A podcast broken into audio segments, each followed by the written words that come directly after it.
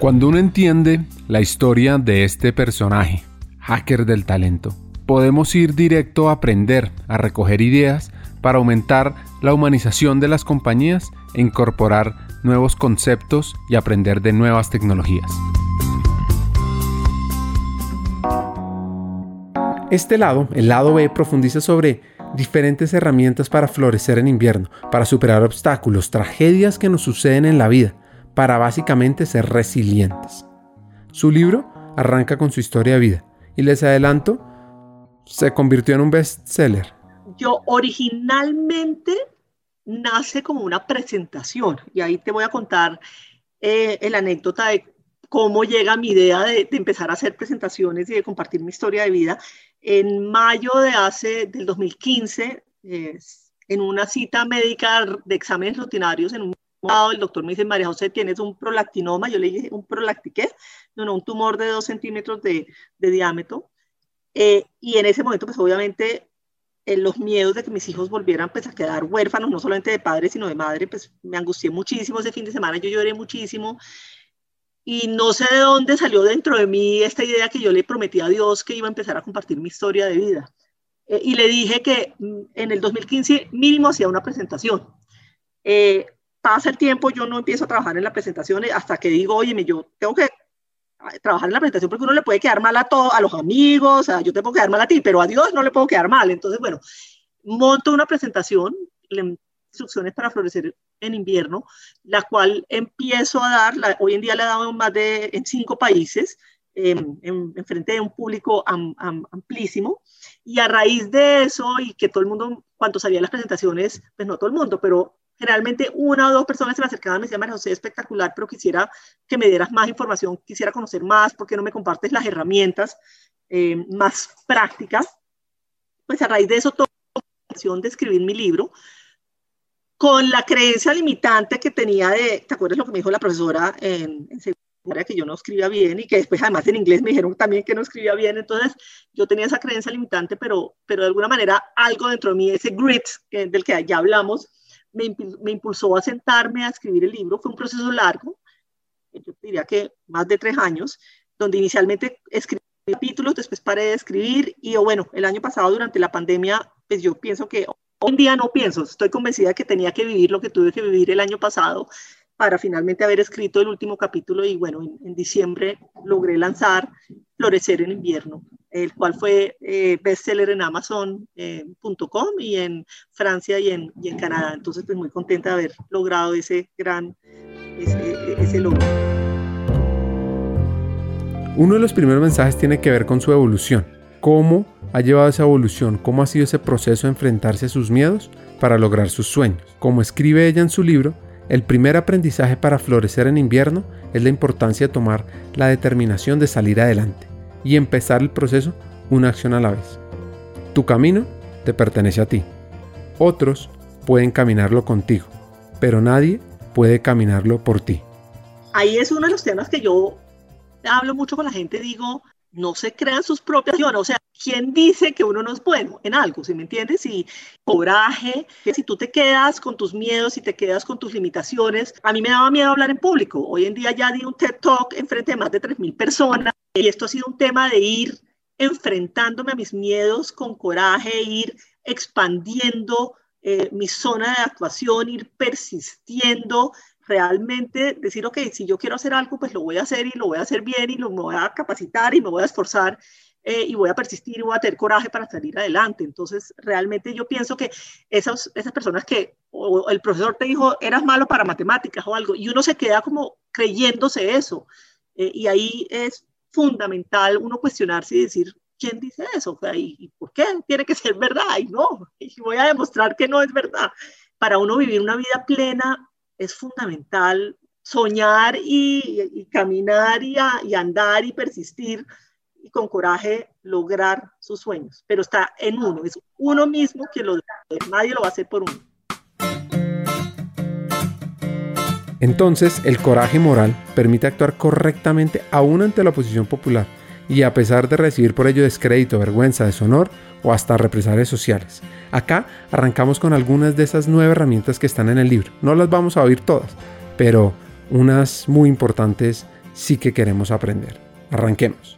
Aprendizajes es la importancia de elegir a cada instante cómo queremos actuar. Y para mí ese es el ejercicio de libertad personal. Y básicamente hay como dos elecciones, es si nos como víctimas y nos quedamos quejándonos y nos quedamos echándole la culpa al resto del mundo de mi situación y por qué me pasó esto, por ejemplo, lo del COVID, bueno, el COVID llegó y ¿qué hacemos? Entonces uno, ante el COVID puede uno sentarse a lamentarse y a quejarse y pobrecito o decir, bueno, esto fue lo que me tocó, ¿qué puedo hacer yo para sacar lo mejor pues, de este momento? Y hay una pregunta que yo siempre hago, Ricardo, y es no hace por qué, sino para qué, para qué me está pasando esto, qué es lo que puedo aprender y qué es lo que yo puedo eh, trascender de esta situación para convertirlo en lo mejor para mí. Elegir y es un ejercicio de libertad personal. Entonces, en esos momentos retadores la pregunta es, ¿para qué? A continuación entendamos una segunda acción poderosa. Yo estoy convencida que la vida te da lo que tú le das a la vida. Y es que muchas veces nos quedamos deseando cosas. Yo quisiera prosperidad, yo quisiera amor, yo, yo quisiera respeto. Pero la mejor forma de conseguir algo en la vida es dando lo que uno quiere recibir. Entonces, si tú quieres recibir prosperidad, pues empieza a ser una persona generosa y a compartir y a dar y a dar. Y además es que no es solo plata, sino dar tiempo, eh, a dar ideas, eh, a, compartir, apoyar a las otras personas. Si tú quieres eh, amor, pues empieza a dar amor. Eh, para mí la vida es, eso lo aprendí de un monje occidental que estuvo en el Tíbet, que se llama Geshe Michael, y él habla de la importancia de sembrar semillas. Y él siempre pregunta en, su, en, su en sus libros es, ¿qué semillas estás sembrando? O sea, ¿tú qué quieres recibir? Inclusive en la parte en que tú siembras semillas de amor o de prosperidad o de, o de respeto, pues de alguna manera tú estás, al dar, empiezas a recibir lo que estás dando. Estás diciendo, yo merezco recibir esto, yo, yo soy merecedor de esto. Entonces, para mí es fundamental uno siempre pensar, no, yo, mere yo, yo quiero recibir algo y quedarme en eso, sino es, bueno, ¿qué es lo que yo quiero recibir? Y empezar a darlo, a sembrar esas semillas para poder cultivar lo que tú quieres en tu vida. Pero está en ti empezar a accionar eso que quieres recibir. Accionar lo que quiere recibir. Es uno de esos comportamientos que voy a vivir en mi día a día y en el cual uno debe ser consciente y por supuesto debe generar un hábito para desarrollarlo. Es retador, pero ahí en el libro doy muchos consejos, eh, temas. Empezar con algo chiquito, o sea, no, por ejemplo, alguien quiere el nuevo hábito que quiere totar, pues no empezar a totar 10 kilómetros diarios, porque entonces lo más seguro es que no lo vas a lograr, sino comprometerte con algo chiquito para poderlo empezar a hacer todos los días. Segundo, con quién te inspiras, inspírate con alguien y mira esa persona cómo lo hace. Eh, tercero, consíguete aliados que te apoyen y te ayuden para cambiar tu hábito. Entonces, si quieres empezar a hacer ejercicio, pues consigue alguien más que también quiera hacer ejercicio. Entonces, así te queda difícil, pues, quedarle mal a la, a la otra persona. Entonces, si hay muchas, hay que persistir y está en uno y es difícil. No es fácil, o sea, porque parte de lo que yo creo que muchas personas quieren como la salida fácil y yo creo que no hay salida fácil. Eh, pero si uno entiende y acepta, no hay salida, salida, fácil, pero está en mi poder hacer los cambios y se vale equivocarse y se vale echar para atrás, pero lo importante es ir construyendo acción por acción esos cambios e irse además, un tema que es fundamental es irse dando cuenta y felicitando, como, oye, me llevo una semana en donde todos los días y uno autofelicitarse y auto reconocerse pero sí es fundamental vivir una vida en conciencia y no simplemente reaccionando a lo que nos está poniendo las situaciones externas. Entonces, para mí sí, volviendo a ese elegir, a ese ejercicio de libertad personal, pues las situaciones externas son las situaciones externas y no las controlamos. Querer controlar eso pues, y criticarnos y quedarnos en la queja no va a solucionar nada. La pregunta es, hoy, hoy yo, ¿cómo puedo actuar o qué acción puedo hacer para yo una mejor vida? Además, hay, un tema que yo digo es que solo tus pensamientos, uno mismo es el que, se, está en los pensamientos, el que se queda en la crítica, en la queja, en el juicio. Y es, bueno, ¿qué tipo de pensamientos puedo empezar a tener para efectivamente lograr cambios, para lograr una vida más tranquila, más en paz, más serena? Pero está en ti. E, ese es el principal, ¿cuál es el principal mensaje? Está en cada uno poder tomar la conciencia, elegir, tomar la determinación para efectivamente empezar a tener una mejor vida. Hagamos una pausa. Hackers del Talento busca humanizar las compañías, compartir experiencias y mejorar la realidad laboral en Hispanoamérica. Necesitamos de una comunidad, porque solo es imposible. Así que tu apoyo es fundamental. ¿Cómo? Compartiendo nuestros episodios por WhatsApp, por las redes sociales, suscribiéndote a nuestras plataformas y comentando. Ya hay varios que se han montado en esta comunidad. Gracias a Crip Bogotá por tu apoyo y cerramos esta pausa. Continuemos con el episodio.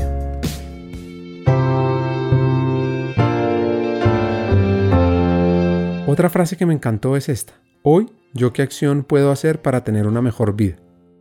Esta última es necesaria para, sobre todo, los momentos retadores. Pero eso no quiere decir que en los momentos buenos no lo utilicemos, porque siempre nos va a llevar a alcanzar nuestro propósito, nuestro plan de vida. Para mí, el, digamos, obviamente todos los nueve son importantes, ya he mencionado varios, la determinación, el cultivar. Eh, hay un tema que es fundamental eh, que es el último, que fue el último que yo encontré el año pasado y es, es entrar a recordar que somos amor, que, y están todas las herramientas dentro de nosotros mismos para poder efectivamente salir adelante. Eh, y yo creo que si uno cierra los ojos y cree en eso y dice, y voy a hacer el esfuerzo, y voy a entrar dentro de mí a encontrar ese amor que soy, a encontrar ese ser maravilloso que hay dentro de mí, a encontrar mi propósito de vida, pues todos vamos a poder vivir una vida más plena, eh, con propósito eh, y mucho más tranquila. Y vamos a poder del día decir, ¿sabes qué? Valió la pena. Una de las cosas que yo digo en mi prefacio es todo lo que yo, por lo que yo he pasado, ha valido la pena para estar acá parada en este momento. Entonces vale la pena ese viaje. Es, es un viaje dentro del ser y es un viaje que cada uno tiene que tomar la determinación de hacer. Vale la pena. Un último consejo a cada instante yo estoy como abierta a entender los mensajes que me están mandando las personas, el universo, aprender de las personas. Y puede ser de un niño chiquito, puede ser de una persona mayor, de una situación. Eh, si hay algo que yo he aprendido es que siempre allá afuera personas que te están mandando mensajes y como la información que tú necesitas en ese instante que te puede llegar. Y, y, tal vez lo que yo le diría a todos es, y tal vez no la respuesta que estás esperando escuchar, pero estén abiertos. Ya, por ejemplo, cuando yo aprendí el aprendizaje de coraje, yo, le, yo a veces le pido al universo, ¿qué hago en esta situación? Mándame un, mándame un consejo. Y al día siguiente un amigo me regaló un libro de ocho que se llama Coraje, que es donde dice coraje no es la ausencia de miedo, sino la total presencia del miedo y el valor para encararlo. Pero así como ese ejemplo, que en ese instante me llegó ese consejo que era el que yo necesitaba para ese momento, ha habido muchos momentos de mi vida donde yo he estado abierta y le, y, le mando, uno puede decir, pues yo soy católica, pero a, lo que ustedes crean, por favor, mándenme mensajes y esos mensajes pueden, te los pueden dar o una persona o un anuncio o una propaganda o una película. Estén abiertos a esos mensajes que, que les mandan a cada momento dependiendo del momento y de la necesidad que tengan. Eso yo les diría por un lado. Entonces he recibido muchísimos consejos y mi característica es que yo he estado abierta a recibirlos y a valorarlos y a, decir, ok, esto es lo que me llegó, esto es lo que yo necesitaba en este momento, lo voy a usar. Y por el otro lado, yo el consejo que ya lo dije, pero lo vuelvo a repetir. Y uno puede o quedarse en la queja, juzgando, criticando, protestando, y ahí se le va a uno la vida o está a decir, bueno, esta es la vida que me tocó, ¿qué voy a hacer con ella? Si no, es, si no eres tú quién y si no es hoy, ¿cuándo? Está en tus manos tomar la determinación de querer salir adelante y vivir una vida plena, con propósito, feliz, y no va a ser fácil y va a haber y bajadas y va a haber momentos en que te vas a sentir mal, pero el proceso hace que al final uno llegue a lugares que jamás había soñado. María José está metida en más temas y nos quiere dejar un último mensaje sobre una de sus pasiones, la equidad de género. Mira, Ricardo, una de las pasiones que, que tengo, y tengo que decir que es reciente, eh, es trabajar en pro de la equidad de género. Eh, hoy en día hago parte de una ONG que se llama Women in Connection. Ahí somos 80 mujeres que estamos trabajando para ayudar a romper techos de cristal, para ayudar a tomar conciencia de lo que son los micromachismos, los sesgos inconscientes, los estereotipos. Eh, dicen que si no se hiciera nada, tardaríamos de 100 años en que hubiera equidad de género, en que las mujeres tuvieran el mismo nivel de oportunidades que los hombres. Y acá no se trata un tema de, de darle un una mujer por ser una mujer, no, es reconocer las aptitudes, las habilidades, las capacidades que tenemos las mujeres para llegar a lugares, al lugar que soñemos y que adicionalmente que está en la diversidad en que se genera valor. Está comprobado, por ejemplo, en el tema de, de que las juntas directivas que tengan al menos un 30% de mujeres, pues va a haber mayor crecimiento, va a haber mayor diversidad, va a haber mayores retornos, va a haber mayor cercanía a los,